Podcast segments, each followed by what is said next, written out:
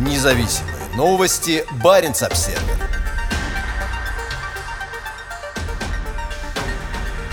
После двух месяцев во льдах атомный караван прорывается к открытой воде. Новый мощный российский ледокол «Арктика» ведет два сухогруза и атомный контейнеровоз «Севморпуть» в направлении Баренцева моря. В конце декабря Арктика вошла в толстые льды моря Лаптевых и отправилась на несколько тысяч километров дальше на восток по Восточно-Сибирскому морю до Певека. Для нового, самого мощного в мире ледокола этот рейс стал первым восточный сектор Арктики. Тогда Арктика вела за собой три грузовых судна, в том числе Polar King и инженер Трубин, а также дизельный ледокол Диксон. Грузовые суда доставили в Певек несколько тысяч тонн грузов, большую часть которых составили строительные материалы для освоения Баимского Курильского медного месторождения, после чего оказались запертыми льдами в местном порту. Они оставались в плену в отдаленном поселке несколько недель. 9 февраля им на помощь пришла Арктика и начала уникальную операцию по проводке судов по Северному морскому пути на несколько тысяч километров. Этот уникальный для нас опыт будет изучен судоводителями и станет основой для дальнейшего планирования работы при переходе к регулярным круглогодичным проводкам в акватории Северного морского пути, заявил заместитель генерального генерального директора в ГУП «Атомфлот» Леонид Ирлица. К 15 февраля конвой медленно приближался к проливу Вилькицкого, разделяющему море Лаптевых и Карское море. Помимо Арктики и двух сухогрузов, в состав каравана также входят атомный контейнеровоз «Севморпуть» и дизель-электрический ледокол «Капитан Драницын». Условия плавания здесь экстремальные. Толщина морского льда во многих местах превышает 2 метра.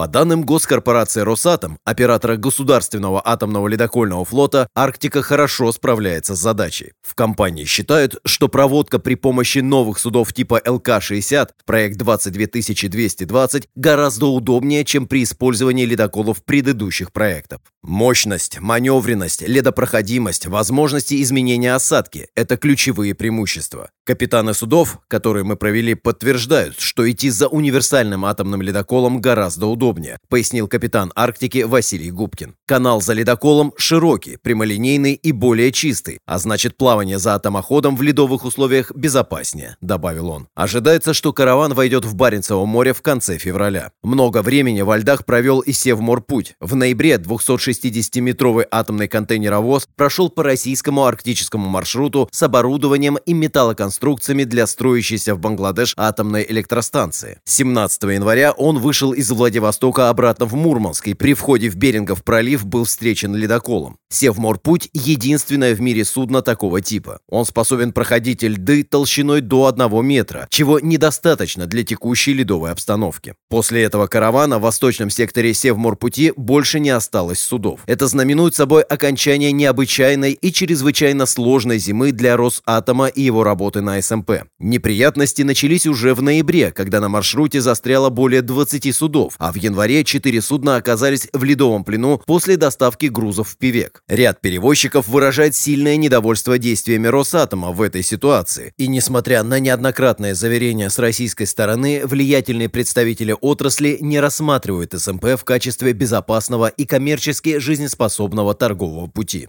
Судоходная компания ESL Shipping в своем комментарии Barents Observer подчеркивает, что инфраструктура на Северном морском пути остается слабо развитой. В целом мы видим в российской Арктике большой потенциал, но опыт этого рейса показывает, что инфраструктура здесь не так развита, как в Балтийском море, а погодные условия могут быстро меняться, сказал специалист компании по коммуникациям и устойчивому развитию Оли Туоминен. Ряд других компаний выразил серьезное недовольство тем, как Росатом справлялся с ситуацией. Росатом не был готов, и компания не смогла выполнить свои контрактные обязательства, сказал Баренц Обсервер, представитель одной из компаний. Независимые новости Баренц Обсервер.